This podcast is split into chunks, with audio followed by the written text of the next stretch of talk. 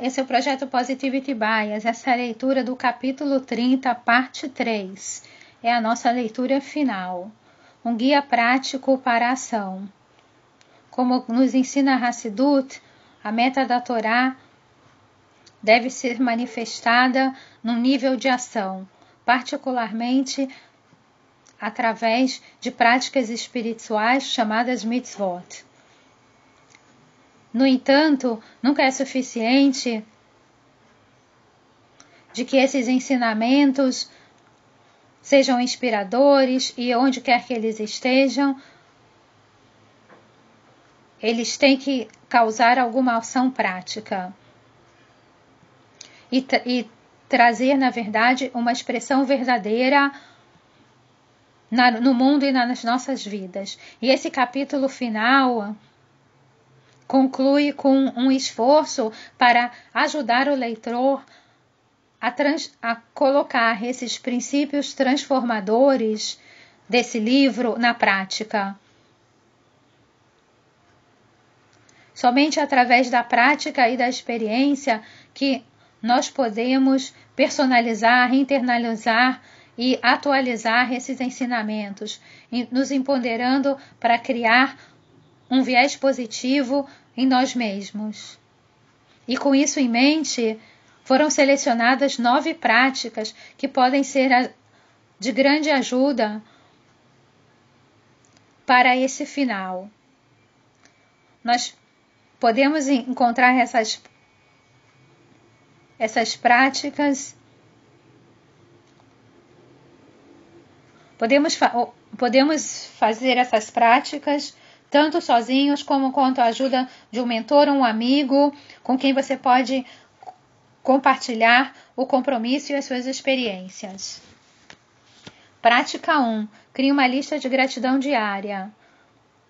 Sente calmamente durante alguns minutos, depois de recitar as suas preces da manhã, ou então antes de recitar o Shema à noite, e Escreva pelo menos cinco coisas que você é grato na sua vida.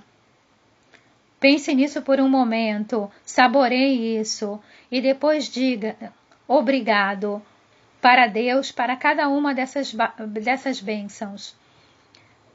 E a próxima vez que você se sentir começando a ficar preocupado e com ansiedade, pare por um momento e recorde algumas dessas bênçãos fundamentais. Prática 2. Identifique e ressignifique sua linguagem negativa. Retire um dia para tomar consciência da sua linguagem. Recorde cada uma das palavras negativas ou então frases negativas que você usa com constância. Anote, revise essa lista no, no, no final do dia. Você notou alguns padrões, algumas frases repetidas que você usa sempre no seu discurso? Escolha uma pessoa em particular, um assunto que esteja nessa lista e que você fale constantemente em termos negativos e refraseie, ressignifique a sua linguagem, para que ela seja possa refletir uma, um cenário mais positivo. E agora se comprometa com você mesmo a implementar essa mudança verbal numa direção positiva. Prática 3. Identifique pessoas que você se ressente e ressignifique a visão. Pense em uma pessoa em particular de quem você tem uma opinião negativa. Escreva o, o, o incidente mais recente que te deu essa impressão. Agora pense na mesma situação da perspectiva da outra pessoa.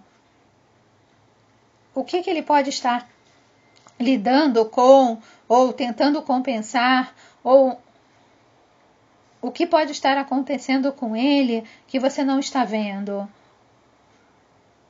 O que compromissos podem se complicar que, e que, que intenções o envolveram a agir naquela situação? O que, que ele pode estar querendo evitar com aquela situação em, em geral? Pode ser que ele tenha um problema maior na sua vida, até mesmo uma tragédia, e você não sabe sobre isso. E um, um pedaço separado de papel, reescreva esses contrapontos e contextualize os fatos através do ponto de vista do outro, contextualizando o seu julgamento inicial. Leia as duas páginas, respire com compaixão e paciência e exale o seu julgamento e a sua arrogância. Prática 4. Liste qualidades positivas de três pessoas em sua vida. Pense em três pessoas na sua vida. Alguém que você é muito próximo, alguém que você trabalha com, alguém que você considera desafiador, desafiadora a interação. Escreva três coisas positivas de cada pessoa: um elogio, alguma, algum tipo de empoderamento, alguma coisa única que essa pessoa tem e você aprecia. Tente lembrar desses três desses aspectos positivos em cada pessoa e procure uma oportunidade de expressar verbalmente para eles. Isso é, de, de fato, uma prática geral muito boa para adotar com qualquer pessoa que você é, tome contato. Constantemente busque falar coisas positivas ou empoderadoras em todas as interações. Prática 5. Lembre um revés e veja como ele foi um trampolim. Pense num revés que você experienciou na sua vida que foi especialmente desafiador e difícil. Tente localizar os resultados positivos e depois escreva eles. O que, que você aprendeu? O que, que você foi forçado a ultrapassar? Em que áreas você cresceu? Como você se tornou melhor, mais forte, mais consciente, uma pessoa mais cuidadosa por conta dessa experiência? Depois insira as respostas com esses ajustes e escreva: Antes eu.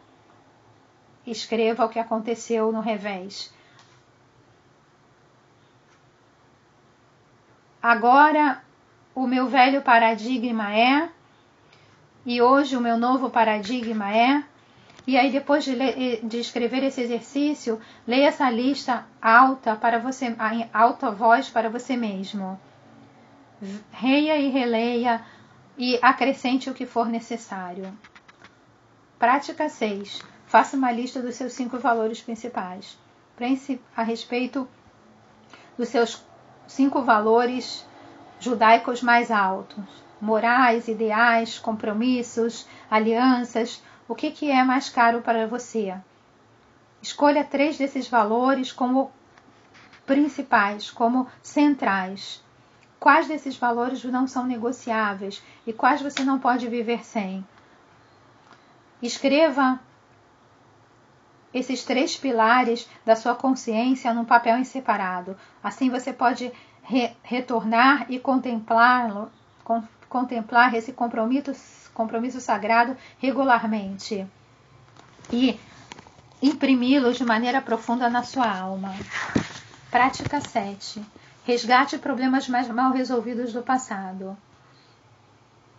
Se lembre de uma experiência passada que foi desafiadora ou penosa naquele tempo e, na verdade, continua sem resolver alguma coisa que tenha impactado a forma como você vê e define a si mesmo e do mundo. Pode ter sido uma oportunidade perdida, uma quebra de confiança, uma injustiça, um ou uma catástrofe. E através da, da ressignificação, e se imagine tendo uma conversa, conversa com você, com aquele que viveu a sua experiência no passado.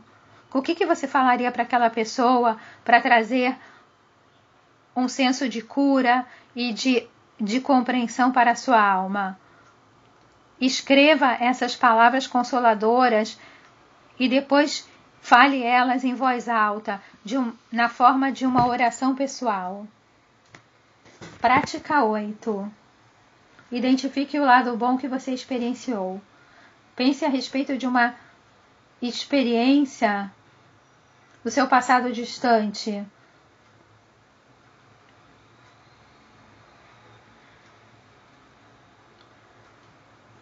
e como você se sentiu. Leve um momento para reconhecer quem você é e como você sobreviveu àquela experiência. Agora, se for possível, pense a respeito dessa, dessa experiência e escreva para você mesmo. Quais foram aqueles eventos específicos, pessoas, práticas, experiências que ajudaram você a ultrapassar aquele tempo tão desafiador? Você reconhece eles nesse momento como um papel redentor na sua vida? Escreva uma carta para essa pessoa, para o seu professor, para um livro, para um ensinamento, para uma prática, para um evento, ou qualquer coisa que tenha ajudado você a sobreviver e a crescer daquele, daquele lugar de medo, dor e angústia. Você pode escolher mandar essa carta ou simplesmente mantê-la na sua lembrança da sua vida. Prática 9. Se comprometa com boas, boas ações como um, uma abordagem positiva para a perda. Pense em alguém que era próximo de você e que era significava mu muito para você e faleceu. Quando é o seu aniversário de falecimento? Que boas ações e que mitzvah você pode fazer em nome e em honra dessas pessoas? E o que daria para as suas almas narres um prazer profundo? Por exemplo, colocar tefilim, acender velas de Shabat, dar tzedakah ou estudar Torá em a sua honra. Comprometa sua vida, comprometa sua vida, comprometa sua vida é, em, em bons feitos no seu no aniversário do falecimento. Esse é o final do capítulo 30 e também o final do projeto Positivity Bias. Em honra da prática 9, eu deixo essas palavras aqui em nome de Beila Batrifka e Meir Bathana, os meus pais. Eu sou Mônica Barg, obrigada. Essa gravação pode ser partilhada.